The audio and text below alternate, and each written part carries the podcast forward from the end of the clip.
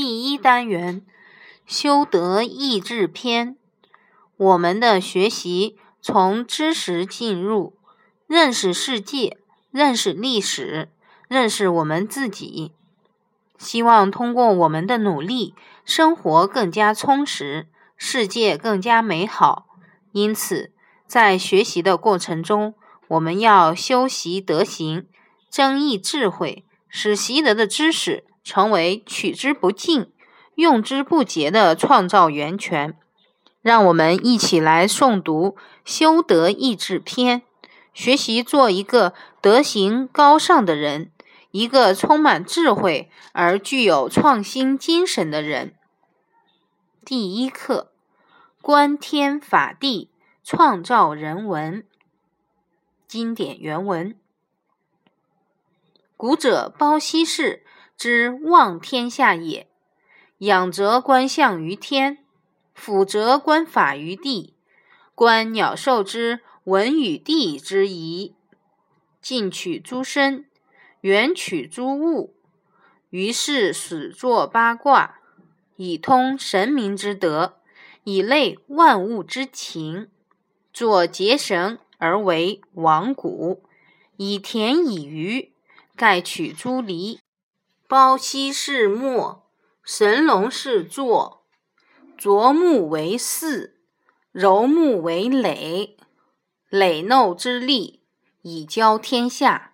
盖取诸义，日中为市，治天下之民，据天下之祸，交易而退，各得其所。盖取诸四合。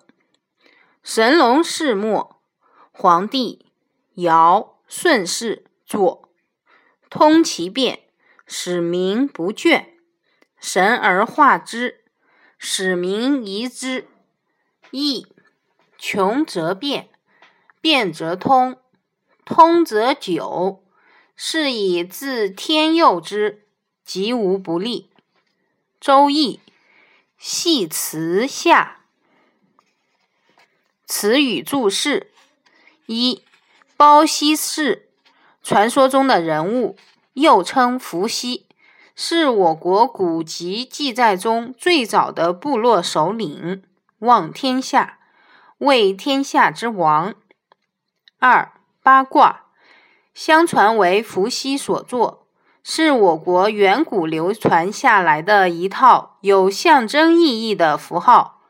用于占卜以测吉凶。据说后来周文王变八卦为六十四卦而著《周易》。三田同田打猎。四离八卦之一，象征火。离卦的卦象和网的形象相似。所以文中推测，伏羲制作王谷是取法于离卦。五神农氏，传说中继伏羲之后的又一位原始部落的首领。相传他发明了农业和医药。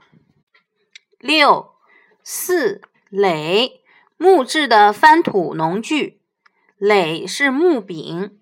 四是下端用以掘土的部分，形状类似今天的铁锹和划。七易，周易六十四卦之一，其爻辞初九说，利用为大作，大作即指耕种，故以为与农业相关。八四合，周易。六十四卦之一，由八卦中的震卦和离卦组成。上离象征太阳，下震代表震动，恰如阳光之下集市中的热闹喧动。所以文中推测神农氏规定日中为市，是取法于四合卦。九，黄帝尧舜。均为传说中原始社会的帝王。皇帝号轩辕氏，传说是中原各族的共同祖先。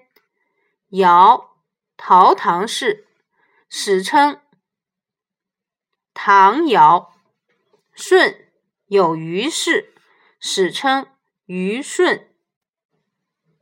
原文意义：从前，伏羲氏统治天下的时候，他抬头观察天上的物象。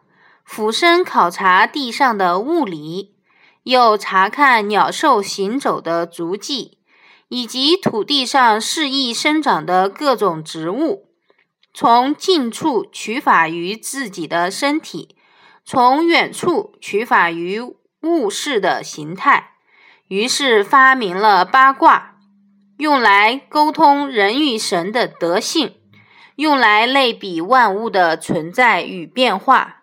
他发明了结绳的方法，用来编成渔网和鸟罗，用于打猎和捕鱼。这大概是取法于离卦之象吧。伏羲去世后，神农氏兴起，他砍削树木做成寺，弄弯木头做成垒。又把这些提高效率的翻土农具交给天下的百姓使用。他大概是受到了易卦的启发吧。神农氏规定，日至天中是市场集会的时间，天下的百姓都在中午到来，天下的财物都在市中汇集，交易完毕，各自回家。每人都能满足自己的需要，这大概是取法于四合卦的意义吧。神农氏去世后，黄帝尧舜先后兴起，他们在前代的基础上融会贯通，不仅改进了器用和制度，使百姓进取不懈，而且不断的调整和变化，使百姓应用适宜。周易的道理是，到了极点就会发生变化，变化了就能畅通，畅通了就可以长久，如此就能够得到上天的帮助，吉祥而无往不利。简要评述：周易是儒家经典，其中的系辞相传是孔子所撰，从总体上阐发了周易的宇宙观。和历史观是解释《周易》的十篇文字中极为重要的一篇。这一段选文从历史的角度精炼地描述了从伏羲氏经神农氏而到尧舜时期的社会变迁，展现了原始出民的生活和生产的情况。这些传说中的远古人物创造文字。发明工具，推动了社会的发展。人们敬仰他们的智慧，感恩他们的赋予，视他们为英雄，尊他们为首领，代代传讲他们的事迹，世世歌颂他们的功业。正是这些记载与传说，揭开了中华民族文明史的第一页。相关故事。伏羲出世。传说伏羲的母亲名叫华胥，是一个又聪明又漂亮的女子。有一天，她独自去雷泽游玩，看见地上有一个巨大的脚印，就好奇地将自己的脚放了进去。没想到，当华胥的脚刚一触及这巨大的脚印，一道青红就从地面升起，然后环着他的身体轻盈地缭绕，久久不息。此后不久，华胥就发现自己怀孕了。可是，怀孕的华胥在等了整整十二年之后，肚子里的孩子才出生，而且那孩子长着人的脑袋。却有着蛇的身子，跟常人很不相同。而这个孩子，就是后来发明八卦、创造文字的伏羲。